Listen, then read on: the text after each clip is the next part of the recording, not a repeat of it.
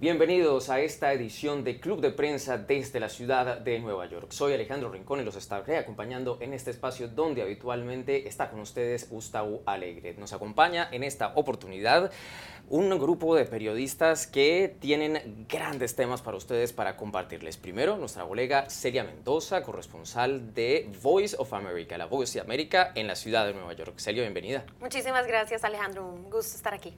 Gracias. También está con nosotros Alejandra Ibarra, colega reportera también aquí basada en la ciudad de Nueva York, que quien también trae para nosotros importantes perspectivas de análisis alrededor de estos temas que tenemos para ustedes en esta jornada. Bienvenida, Alejandra. Muchas gracias por la invitación, Alejandra un gusto estar aquí contigo. Gracias a ustedes dos.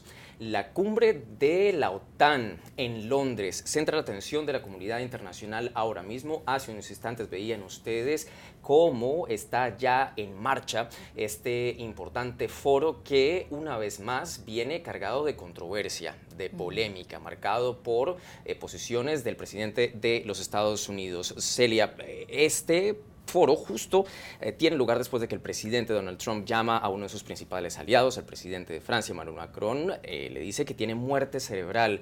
Ayuda para este tipo de foros que alguien como el presidente de los Estados Unidos esté recurriendo a esta estrategia de llamar negativamente a los que se supone que son sus aliados.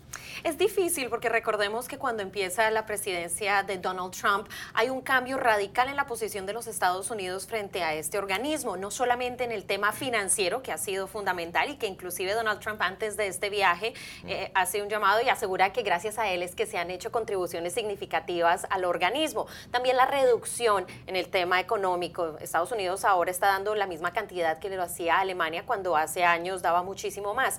Pero esta tensión se va a reflejar durante esta bilateral entre Macron y Donald Trump, en la que el tema de cómo van a funcionar esta relación entre los dos, que han tenido lo que en inglés le llaman un bromance, una relación entre amigos de una u otra forma pues han chocado en distintas oportunidades. O sea, esto no, viene a ser nada nuevo realmente. No es nada nuevo, pero que también nos da una nueva ventana de cómo van a ser las relaciones. Trump hoy también dijo que el organismo había hecho avances de manera positiva, pero se da al mismo tiempo en esta tensión en el que se cuestiona cuál es la relación que existe entre Estados Unidos y los miembros de la OTAN. Y obviamente Francia con Macron, que quiere ser relevante para Europa, eh, se da de una, de una forma interesante en esta reunión que precisamente se da en Londres, eh, un lugar particular durante este aniversario 70.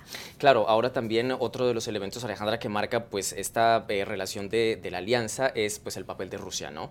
De una u otra forma ha estado metido en todo eh, este, digamos, proceso de debate a nivel internacional de a dónde se aproxima la administración Trump y ahora mismo incluso en las últimas horas el presidente Vladimir Putin hacía críticas a la OTAN de una u otra forma, Alejandra, desde tu perspectiva, eh, ¿hay futuro en una entidad, en un foro como la TAN, justo teniendo a dos de sus principales potencias en estas posiciones que darían a entender que está buscándose deteriorar esta, esta estructura o esta arquitectura que pues es una coalición muy importante de seguridad y defensa?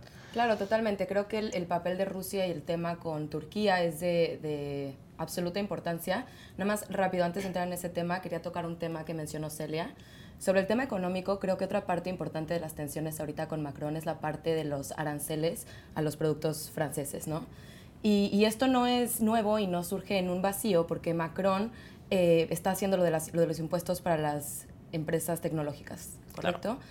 Y, y, creo que aquí es interesante tocar también el tema de las empresas tecnológicas porque son empresas estadounidenses que incluso congresistas estadounidenses como eh, conservadores como Chuck Grass, por ejemplo, Grassley, han dicho que sí están de acuerdo con los aranceles, pero estas compañías, específicamente Google, la Unión Europea ya las había sancionado un par de veces por prácticas monopólicas, ¿no? Entonces tampoco se puede concebir simplemente como un tema bilateral cuando son compañías que realmente están teniendo un efecto en todo el, mundo, ¿no?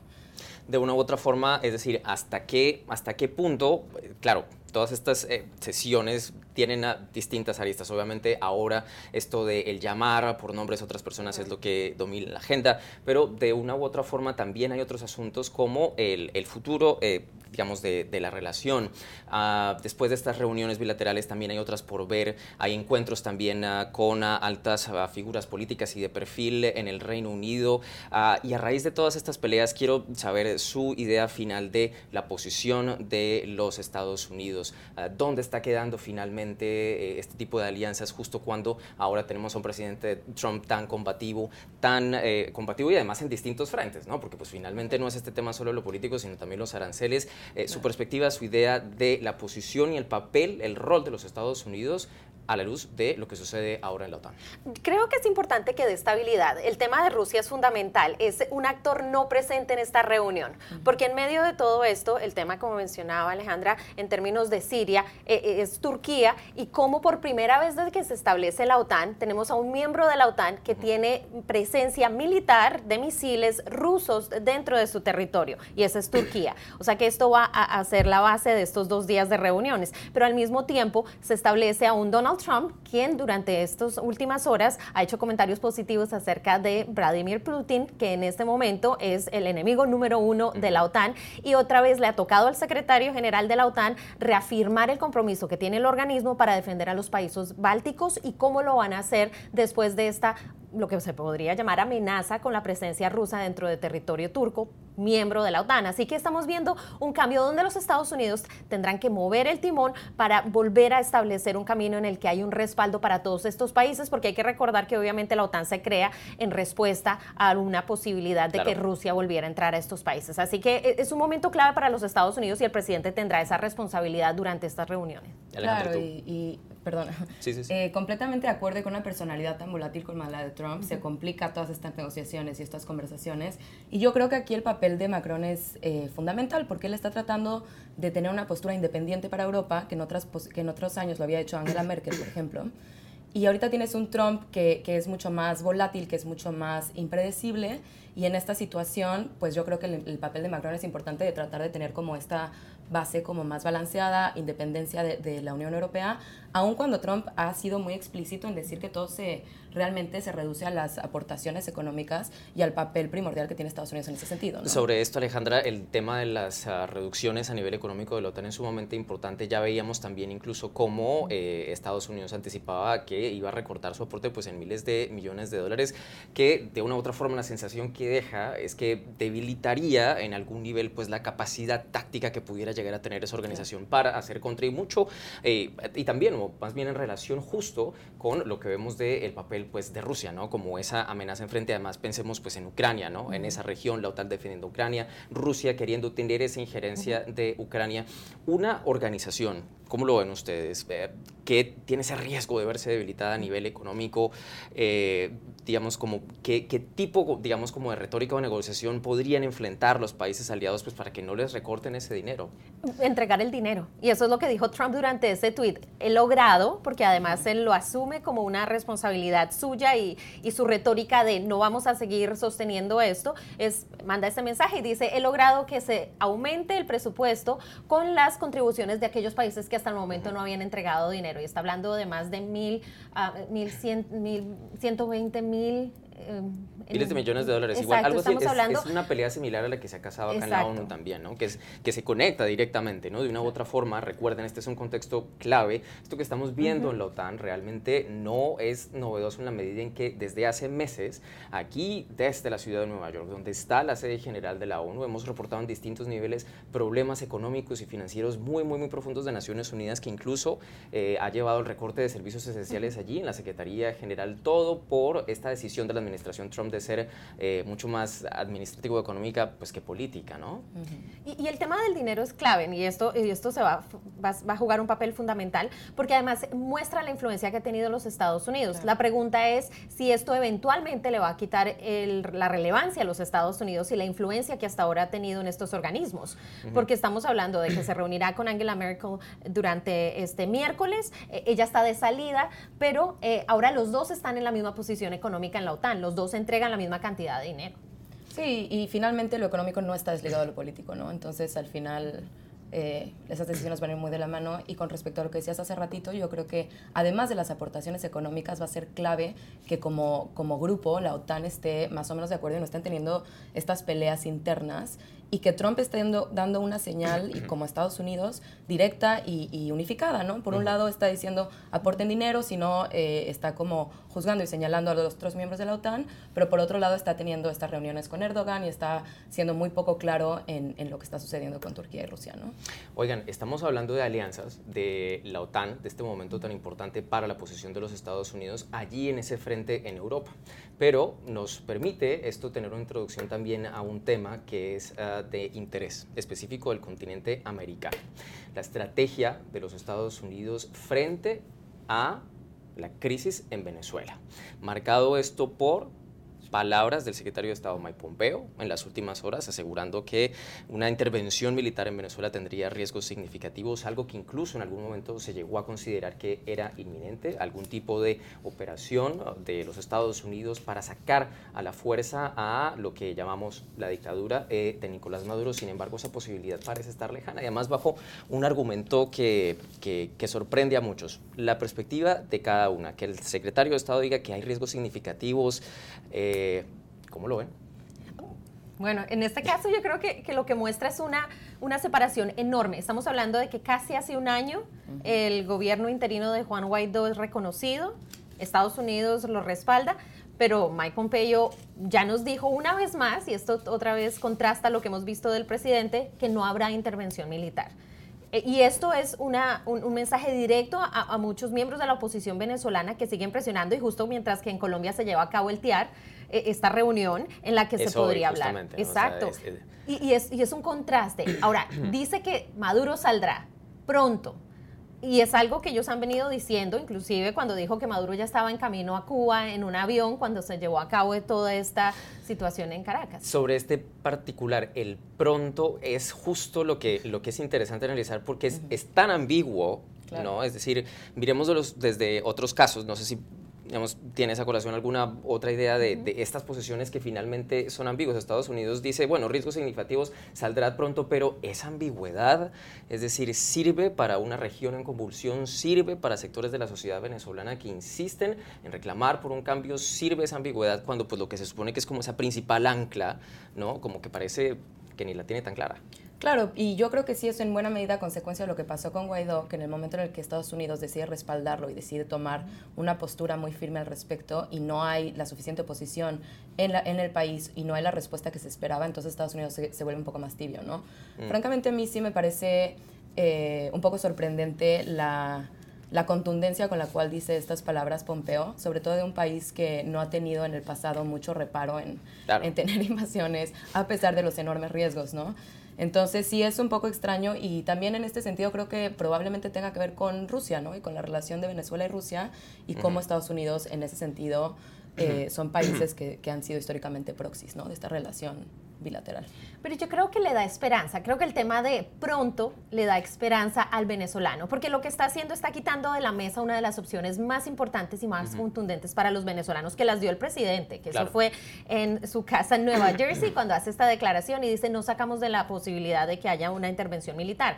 Pero durante este año y después de la salida de Bolton hemos visto un cambio claro dentro de la estrategia del presidente, que él mismo lo dijo en su eh, intervención frente a los medios en el G20, cuando decía, Venezuela tengo cinco opciones, pero no son las que ustedes creen, y en este caso estamos hablando de la militar. ¿Ven ustedes coherente que la posición del gobierno de los Estados Unidos tal vez sea similar a esta misma idea, porque finalmente lo que uno trata de ver es qué hay detrás de esta idea. A la larga, una cosa es lo que dicen y otra cosa es lo que hacen. Y si hemos visto nosotros una constante dentro de la administración Trump es entender precisamente que una cosa es lo que dicen y otra es lo que hacen, y es lo que hacen lo que justamente hay que ver. Y siguiendo esta línea, no sé si ustedes consideren que sea eh, coherente en, en este tipo de circunstancia que, así como se menciona en ese lenguaje, de la OTAN de que le reducimos para que todos colaboren, ¿no es también es un mensaje al resto de América Latina y a sus gobiernos para que se comprometan más y no esperen a que sea Estados Unidos solo el que mande la parada?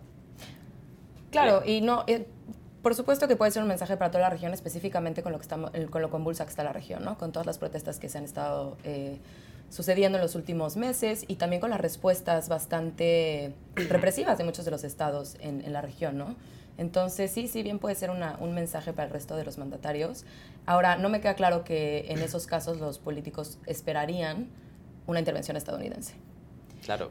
Eh, eso, eso además visto pues también a la luz del TIAR, ¿no? Pues estamos hoy en la reunión esperando allí lo que suceda pues en Colombia, pero el Grupo de Lima ha sido clave en ese proceso. Recordemos que ellos no hacen parte del Grupo de Lima, pero cada vez que se han reunido han tenido intervención, ya sea por el señor Abrams o por el mismo embajadores. Mike Pompeo, lo hizo por o sea, Estados Unidos está ahí, ellos están marcando, marcando, marcando. Y es lo que mencionas, que es fundamental que exista ese mensaje a los países de la región de que a la larga esto es un tema de la región. Ahora, Mike Pompeo también dijo que ellos estaban recuperando la presencia en América Latina y que iban a apoyar para que las protestas que mencionabas no se tornen violentas así que los Estados Unidos iban a seguir apoyando a estos gobiernos. Eso también es un mensaje clave, porque lo que nos está diciendo a la región es que ellos van a seguir liderando este proceso en la región, que no solamente va en contra de Nicolás Maduro, pero también de Cuba. Y el tema de Cuba no lo dejan a un lado.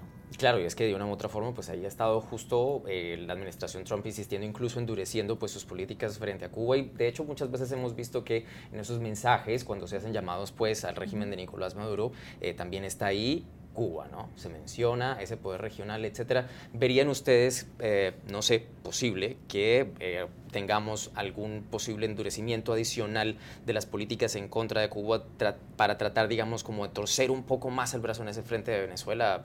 Definitivamente, lo hemos visto con las medidas que tomaron financieras y con esta ley que se activó hace ya unos meses y que ha perdido un poco eh, la presencia en los medios de comunicación, pero que lo que está tratando de hacer es enviar un mensaje directo a Cuba. Lo hemos visto nuevamente en Naciones Unidas con este voto que se hace anualmente para remover. Exacto. Y eso, eso es algo que Estados Unidos ha mencionado. Mike Pompeo lo dijo y es que Cuba y Venezuela son responsables, según ellos y según la, inteligencia que tienen, en muchas de estas nuevas protestas que se llevan en la región. ¿Y cómo van a desarrollarse? Algunas de ellas violentas, como lo vimos en Chile, como lo vimos en Ecuador al inicio de estas protestas. Pero es importante eh, eh, el papel que van a jugar estas medidas económicas, sanciones y el trabajo que se está haciendo directamente en contra de aquellos miembros bancos cubanos, finanzas con Venezuela, cualquier tipo de relación económica es la que está apretando y ahí es donde ellos esperan pueda funcionar, que hasta cierto punto funcionó con Nicolás Maduro, donde hemos visto que se sentaron a la mesa y trataron de negociar. Y yo creo que ahí es donde Estados Unidos ha encontrado algo fundamental y es el tema económico, como lo han hecho en otros lugares del mundo, podría seguir mecanismo de ¿no? Como de, tratar de propiciar algo.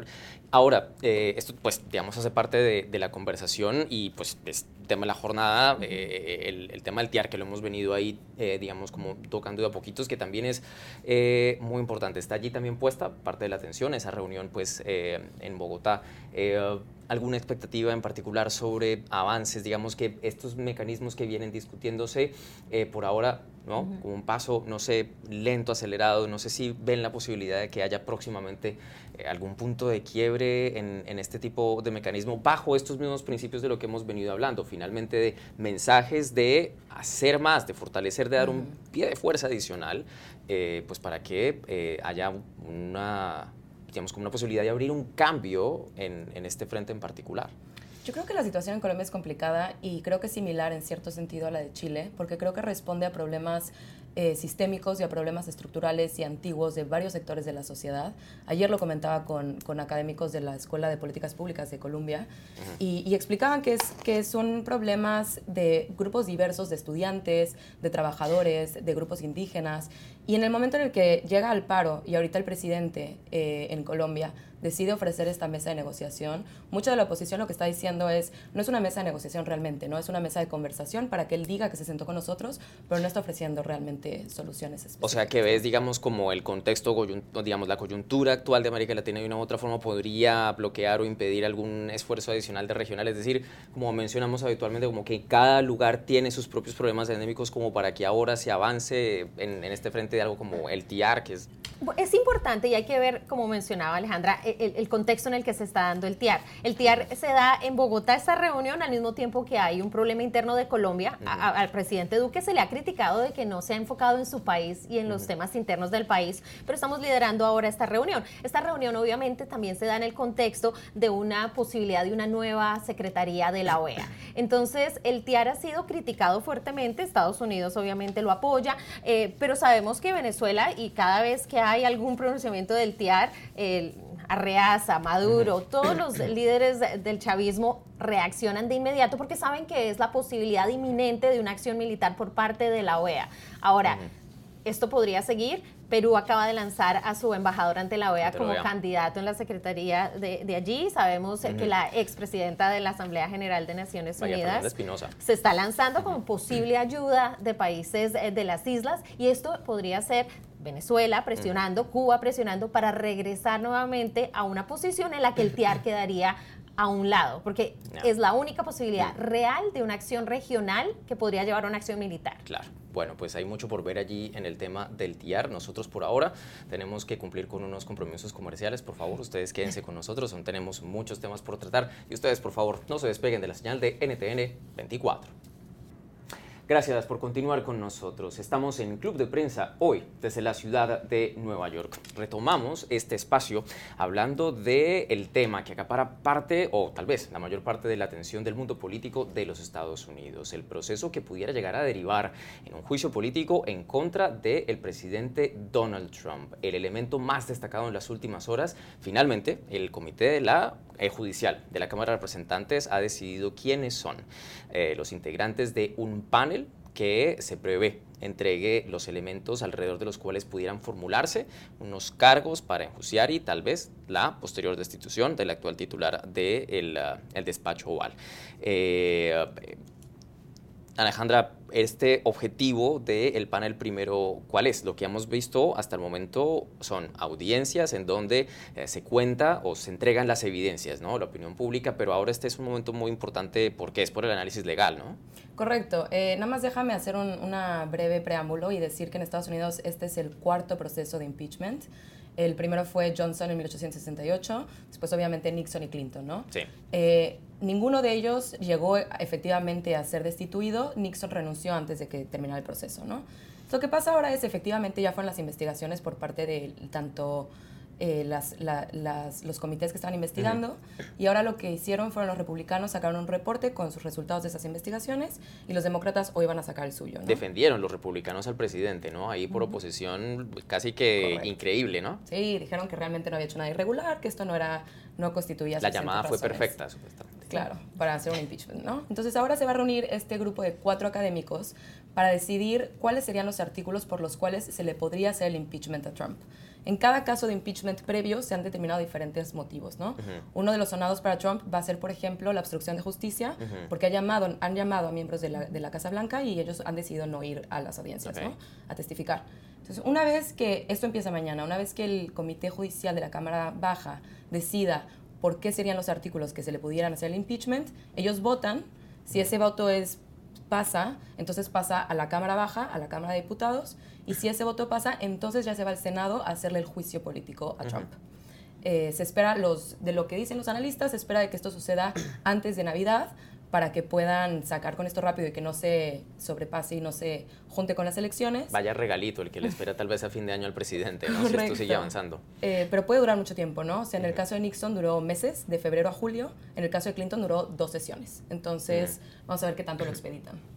Ahora, también este, eh, esta noticia también ah, sucede justo o coincide en un momento particular que también incluso levantó una queja del propio presidente. Cuando avanza todo este proceso a nivel interno, él está a miles de kilómetros de distancia en el Reino Unido, teniendo ¿no? su sesión eh, en la OTAN, teniendo las bilaterales con desde la reina Isabel en adelante, eh, y pues obviamente le, digamos, le atrapan este proceso o lo sorprenden eh, fuera de casa. Esto, digamos, Celia, ¿cómo lo ves? ¿Pudiera tener algún papel, digamos, el hecho de que todo esto suceda mientras él está ya eh, lejos, a horas de distancia, a kilómetros de distancia también? Definitivamente se mueve con la narrativa que ha manejado la Casa Blanca, los republicanos en el Congreso y obviamente aquellos que en el Senado se han mantenido un poco silenciosos, ya que serán el jurado durante este proceso.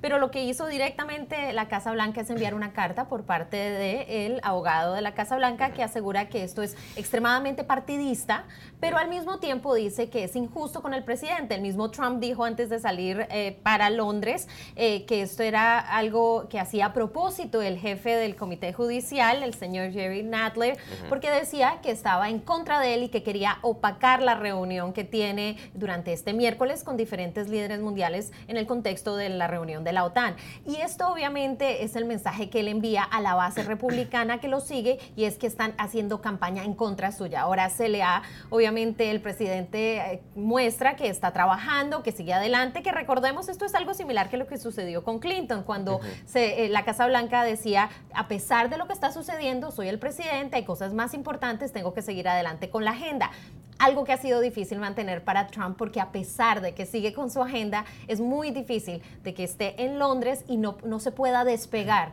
de estas audiencias que lo vimos en su momento. Ahora, hay que ver de qué manera esto se desarrolla, porque este panel va a ser importante para explicarle al pueblo estadounidense cómo funciona el proceso. Algo que los republicanos en su momento indicaron eh, se había dado de una manera equivocada, donde no había presencia de miembros de la Casa Blanca durante esta, este proceso, donde ellos han pedido que ellos puedan llamar testigos, ah, pero hay que darle contexto a esta misma situación. Clinton y Nixon, los dos modernos eh, de, esta, eh, de estos posibles o precedentes de, este tipo de proceso, no tuvieron este acceso. Eh, entonces estamos viendo algo particular, porque además también recordemos que durante la época de Clinton, aquellos republicanos que estaban peleando por, por esta acción, hoy están diciendo exactamente lo contrario. Así que es, particular. Oigan, a propósito de esto, quiero saber su lectura también ah, de, un elemento que es, ah, digamos, paralelo, pero pues que marca ¿no? la realidad política o sociopolítica del país. Finalmente todo esto sucede en medio de eh, pues un presidente que está en campaña ¿no? por la reelección. Independientemente de lo que hablamos ahora sobre el control de la narrativa, que es muy, muy, muy importante pues, en este proceso eh, de... Eh, en el que vamos pues ya prácticamente de cara al inicio de un nuevo ciclo presidencial. Hace falta menos de tres meses para, las, uh, los caucuses de Iowa. Estamos muy cerca, digamos, de iniciar este, eh, este nuevo año 2020 ah, que va a estar cargado de ese tema político y todo este proceso del impeachment, digamos, va, va, a estar allí presente, pero quiero saber si desde su perspectiva, desde lo que ustedes han visto en la calle, a través de sus reportajes, de las personas con las que hablan, eh, sigue manteniéndose fuerte al parecer el presidente a través del país. Eh, quiero saber si tienen sensaciones de lo que ustedes hayan visto desde donde han estado, tú que has estado recientemente en la frontera a través de tus viajes todo a México, eh, la posición del presidente a pesar de todo esto, o es decir, va a seguir siendo prácticamente el intocable que ha sido hasta ahora. Ya, yo, yo, creo que aquí lo que tú decías, Celia, es clave porque estas audiencias del Comité Judicial, al ser públicas, realmente el, el, una de las grandes esperanzas, yo creo, para, para, el comité es traducirle la gravedad de los hechos de Trump al pueblo, ¿no? Porque si bien es posible que pase eh, con mayoría el Comité Judicial y la Casa Baja, es muy probable que no llegue a, ser enjuiciado porque el Senado, que es eh, donde sería el juicio, tiene mayoría republicana, ¿no? Entonces, finalmente yo creo que la, quien va a juzgar a Trump va a ser, van a ser los electores, ¿no? En las urnas. Y la gran esperanza sería que con todo lo que se exponga acá en materia legal, explicado, público, con audiencias donde vaya la gente, Trump va todavía a responder el viernes si va a participar de estas audiencias o no en el futuro, eh, va a ser clave, ¿no? Y, yo me esperaría un poquito a ver que también lo hacen en ese sentido, porque sin esa información y sin ese bajar la gravedad del asunto a lo cotidiano, yo sí creo que, seguiría ganando. Yo creo que sí sigue siendo intocable. Y, realmente tiene que ver con las encuestas que se han dado después de estas audiencias. Audiencias importantes con testimonios como el de Sunland, donde dice, tuvimos el quid pro quo. Sí se dio esto por lo otro. Es decir, más claro como que no se puede. No, se podía. Pero aún así, los números no subieron ni bajaron. El número de personas que están apoyando la salida del presidente por medio de este juicio eh, de, de impedimento, básicamente continúa siendo lo mismo. Y ahí es donde donde los republicanos y los demócratas tendrán que, como mencionaba Alejandra, ir a las urnas y los independientes van a ser claves. Y esa es la población en donde Donald Trump tendrá dificultades. Los republicanos de la base están con él y lo hemos visto con las posiciones que han tomado los congresistas y senadores eh, que temen eh, el poder del Twitter y de la base republicana, pero en este caso en particular serán estos independientes que han visto esta información y que han tenido el acceso y que tendrán que ahora ir a las urnas. Muy difícil que salga... Eh, como mencionabas, por el Senado, pero eso no significa que el presidente en este proceso no haya mostrado, develado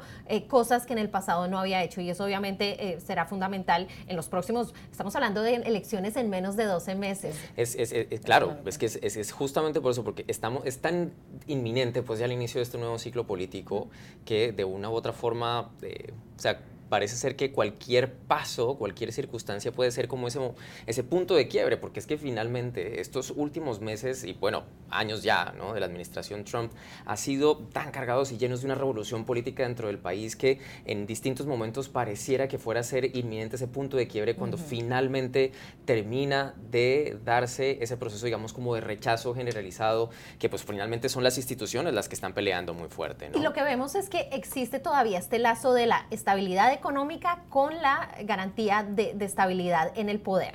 Si Donald Trump tiene una economía mucho más débil, si se ve caída en el empleo, si se ve inseguridad de los consumidores, podríamos ver una posibilidad de que sea removido mucho más clara. Ahora, hay que ver cómo le funcionan estas nuevas opciones de aplicar los, aranceles. Ahora, ahora que pues estamos hablando de economía y otro eh, pues, tema muy importante también para, abordarlo, eh, el impacto de la crisis en Chile, ¿no? Estamos hablando de economía, de estabilidad, de solidez. Sin embargo, pues allí lo que sucede en esa nación suramericana, pues realmente está, está un poco, digamos, como difícil, está tocando eh, fondo.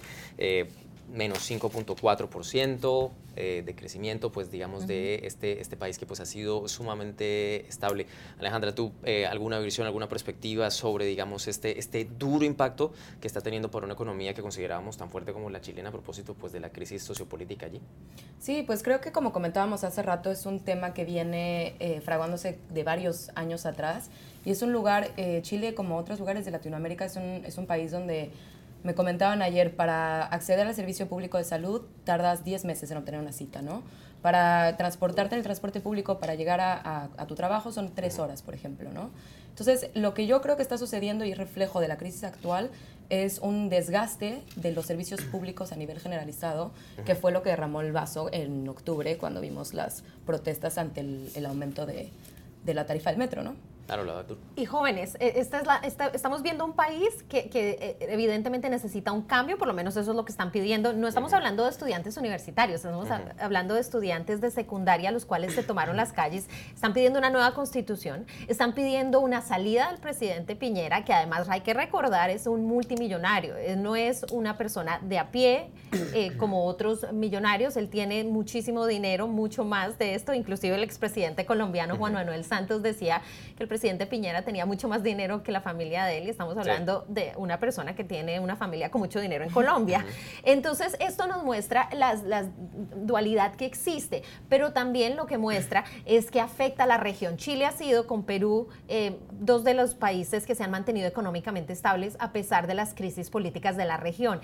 Y el tema de, de Chile es que esto impacta mucho más que inclusive el terremoto de hace una década que deja de excluir a, a este país. Sobre esto, y ustedes, digamos, un, concepto muy breve como una, pues, digamos, una aventura semántica. El tsunami que vive Chile parece ser peor que un tsunami del de la madre naturaleza, ¿no? Están viviendo un tsunami peor que un tsunami. ¿Cómo definirían ustedes, en términos muy concretos, eh, esto que está sucediendo en Chile? ¿Para dónde creen eh, que pudiera ir? Porque ya van semanas y semanas y esto pues no para, ¿no? Un colapso económico. Se habla de que no podrían recuperarse en dos trimestres. Y eso para el Producto Interno Bruto de una nación es extremadamente difícil de controlar, sumado a lo que ya mencionaba Alejandra, que son condiciones difíciles de, empleo, eh, donde se registran hoy saqueos. Estamos hablando de uno de los países que era más seguro en la región y hoy hay saqueos, vándalos, problemas. Ah, eso también impacta el turismo, que ha sido una fuente económica significativa para Chile, pero además de esto, la confianza de los mercados internacionales. Así que eso pone en una situación difícil y el tema económico es algo que para la región, como mencionaba Alejandro hace unos minutos, es fundamental. Claro, oigan, pero una vez más yo creo que lo económico no está desligado de lo político y la reacción de represión por parte del gobierno ha sido impresionante. 241 personas con heridas oculares por, por, balas. Por los impactos de los perdigones. Exacto. Eh, gas lacrimógeno aventado al metro, 88 denuncias de violación sexual. Eh, creo que hay 400 y, cacho denuncias de tortura. O sea, también eso retrocede a Chile a unos momentos de su historia eh, espeluznantes, ¿no? Bien oscuros, ¿no? Sí, sí, sí, sí. Bueno, nosotros todavía tenemos muchos temas más por tratar aquí en Club de Prensa. De nuevo debemos ir a una pausa para atender compromisos comerciales. Por favor, quédense con Club de Prensa en NTN 24. Ya regresamos.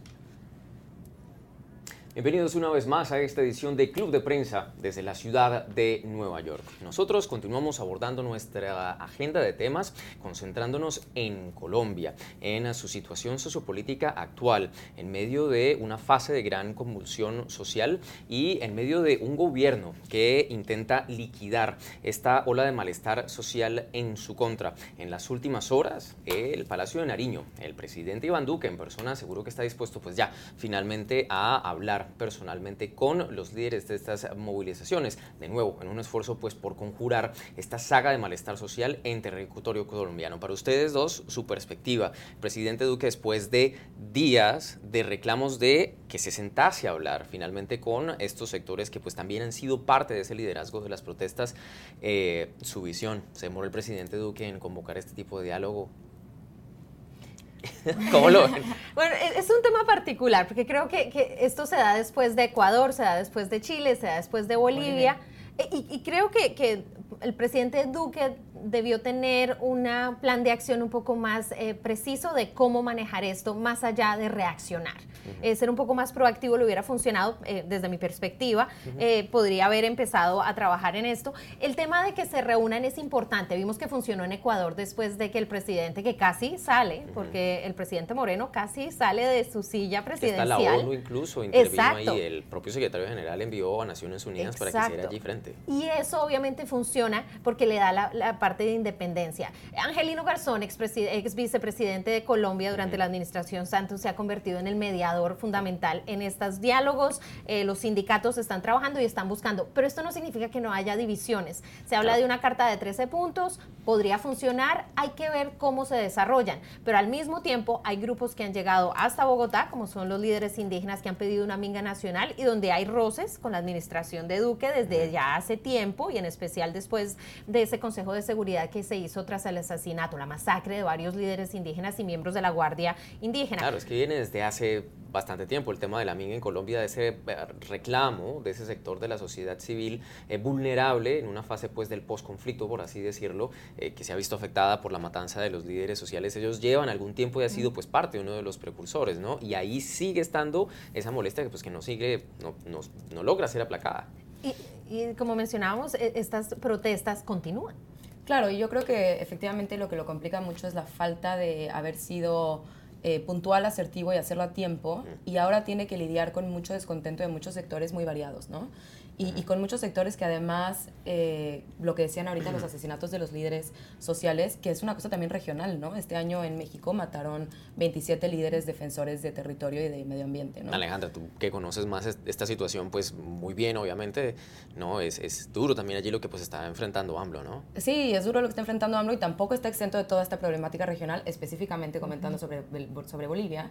Eh, y, creo que es una cosa que se están enfrentando varios líderes de la región y yo creo que ahorita el reto realmente para Duque es cómo eh, lidiar o cómo consolidar varias de estas muy diversas quejas de problemas sociales muy profundos y de naturalezas muy distintas y poder lograr eh, una resolución efectiva en estos 13 puntos, ¿no? Y que no sea simplemente una fachada o simplemente una simulación como lo pudo haber sido, por ejemplo, en Nicaragua con, con Daniel Ortega, ¿no? Sobre esto último que apuntas, Alejandra, también eh, pues hace falta por ver esto, pues en dónde termina, pero eh, finalmente eh, su visión de lo que han visto también a través de la cobertura de su propio trabajo, de finalmente esta nueva era hacia dónde eh, está llevando, ¿no? Y lo conectamos con un, con un dato muy particular que incluso salía desde la Secretaría General de Naciones Unidas recientemente, decía Antonio Guterres que parte, digamos, de los temas que más le preocupaban a nivel global es el crecimiento de la desconfianza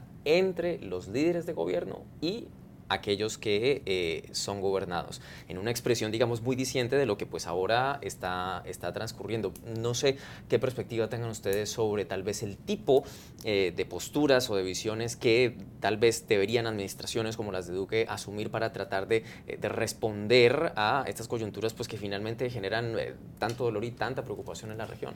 Cambiar la manera en que se relacionan con su pueblo y esto yo creo que es un reflejo de las nuevas tecnologías y del acceso que se debe tener tener a cómo se maneja el gobierno. El gobierno de hace unos años era mucho más aislado, era mucho más eh, en un pedestal donde la gente los elegía, pero se acababa este proceso. Lo que estamos viendo, y no solamente en América Latina, pero en el mundo con protestas por todas partes, es cómo la opinión pública sale a las calles y se toma las calles para hacer estos llamados. En Colombia en particular creo que se mostró algo distinto y es que hay una división entre cuáles son las peticiones, de quiénes vienen las peticiones, como son los líderes estudiantiles y los sindicatos. Pero también vimos cómo los mismos colombianos tuvieron que organizarse para que estas protestas no se salieran de las manos. Vimos una noche completa en la que los colombianos mismos salieron a la calle a proteger sus vecindarios y es cómo se filtran dentro de estas tensiones que ya existen entre la desconfianza que mencionaba el mismo secretario general, un sentimiento de que es importante, de que los líderes no se escuchen y cómo hay oportunistas durante esos procesos. Duque tendrá que hacerlo y cualquier gobierno en la región hoy en día nos hemos dado cuenta tienen que establecer estrategias para lograr esa comunicación. Si no existe, lo que estamos obviamente viendo son eh, consecuencias reales en las calles, donde la gente hoy en día salen y hacen protestas. yo, yo, aquí no estoy tan de acuerdo con las redes sociales y la comunicación, porque creo que justamente gobiernos como el de Trump y el de AMLO han utilizado estas redes sociales y este intento de comunicar para más bien acaparar la agenda política, uno vía tweets, otro vía YouTube en sus mañaneras, y entonces decidir cuál va a ser la agenda y un poco controlar el discurso, ¿no? Es increíble en México que a pesar de que la economía va objetivamente empeorando, en México la percepción en opinión pública es que vamos mejor en economía, ¿no? Hmm. Entonces... No, terminé, terminé así. Y sí, sí estoy de acuerdo que creo que tiene que cambiar la relación del gobernante con los gobernados, pero no creo que sea necesariamente a través de esos mecanismos. Y creo que sería bueno a, aterrizarlo un poco más a, a medidas y a representantes locales, físicos pero locales. Sí, Colombia, a diferencia, yo creo que México es que Colombia es un país centralizado. México, también, muy centralizado. Eh, pero en términos del gobierno tienen más poder las estructuras federales que tienen. En Colombia, definitivamente, los líderes locales tienen muy, poca, muy, poco poder y muy pocos fondos. pero, a lo que me refiero más con esta relación eh, eh, es el tema que tiene con la gente salir a las calles. Más que, que el gobierno te entregue tweets o te entregue información, es que hoy en día la gente se siente más empoderada para hacer el reclamo. Entonces, no solamente por redes sociales, sino de frente decirle al gobierno. Y por eso mismo es que se sienten también que pueden salir a la calle porque no están solos. En el pasado, sin redes sociales, no sabías si tu vecino o el señor de la otra claro, Yo creo que para la, ciudadanía es muy útil. Da, sin duda alguna. Nosotros aún tenemos todavía más temas por compartir con ustedes. Una nueva pausa muy breve. Ya regresamos en Club de Prensa. Bienvenidos una vez más a Club de Prensa. Para este último bloque tenemos reservado algo diferente, un poco más tranquilo después de hablar de revolución, tensiones, división. Ahora el balón de oro. Lionel Messi, un latino, se lo gana otra vez, que de hecho en la categoría femenina fue la estadounidense Megan Rapinoe, también destacadísima, goleadora en el Mundial, pero bueno, nuestra concentración, Messi, su sexto balón de oro, nos siguen dominando los argentinos en fútbol, ¿no? Definitivamente, pero estamos hablando de un personaje que es histórico, eh, considerado uno de los mejores, si no el mejor jugador de fútbol eh, eh, de la historia actualmente, pero también supera a Cristiano Ronaldo y revive esa rivalidad que, se ve, que existe por muchos años. Barcelona domina a Madrid, a pesar de que Ronaldo ahora está en el Juventus, eh, realmente nos recuerda esa rivalidad. Eh, pero a pesar de este éxito, y esto obviamente no sería lo mejor para él, nos recuerda también que a pesar de todos sus logros, continúa sin haber logrado ganar una Copa América con Argentina o haber ganado el Mundial con la selección argentina. Claro, y es que aquí yo creo que lo que es súper interesante de esa rivalidad son las personalidades, ¿no? O sea, tienes un Ronaldo que está hecho a base de trabajo, de esfuerzo, de realmente entrenamiento. Hay una crónica buenísima de etiqueta negra sobre él, se las recomiendo y, que sí ha sido capaz de liderar a su selección nacional, a su equipo, de llevar estos triunfos a casa. Y tienes a Lionel Messi que es yo creo que talento puro, ¿no? O sea, que es una cosa así como innata, que no, tiene, no ha tenido ese rol de, liderazgo con su equipo nacional y tiene como una cosa, una especie de, de, don, ¿no? Es el, talento, ¿no? Definitivamente. Y estamos hablando de un hombre que empieza en Argentina donde no se le dio la oportunidad se lo trae el semillero de Barcelona. Casi que marginado en su momento. Así es, con problemas de salud. Y ya su síndrome de Asperger, Así lo hace medio antisocial. Pero, pero un personaje muy particular y además que se destaca por su humildad. Donde uno va, cubriendo historias en la frontera, cubriendo historias en Medio Oriente, tú ves niños con la camiseta de Messi por donde vayas. Una figura llena de toda humildad. A ustedes, muchas gracias por acompañarnos. Celia, Alejandra, qué gusto tenerlas. Espero volver a estar con ustedes en esta casa. Ustedes, por favor, gracias también eh, por continuar con nosotros y con la programación de NTN 24. Es todo por ahora. Quédese con el canal de las Américas.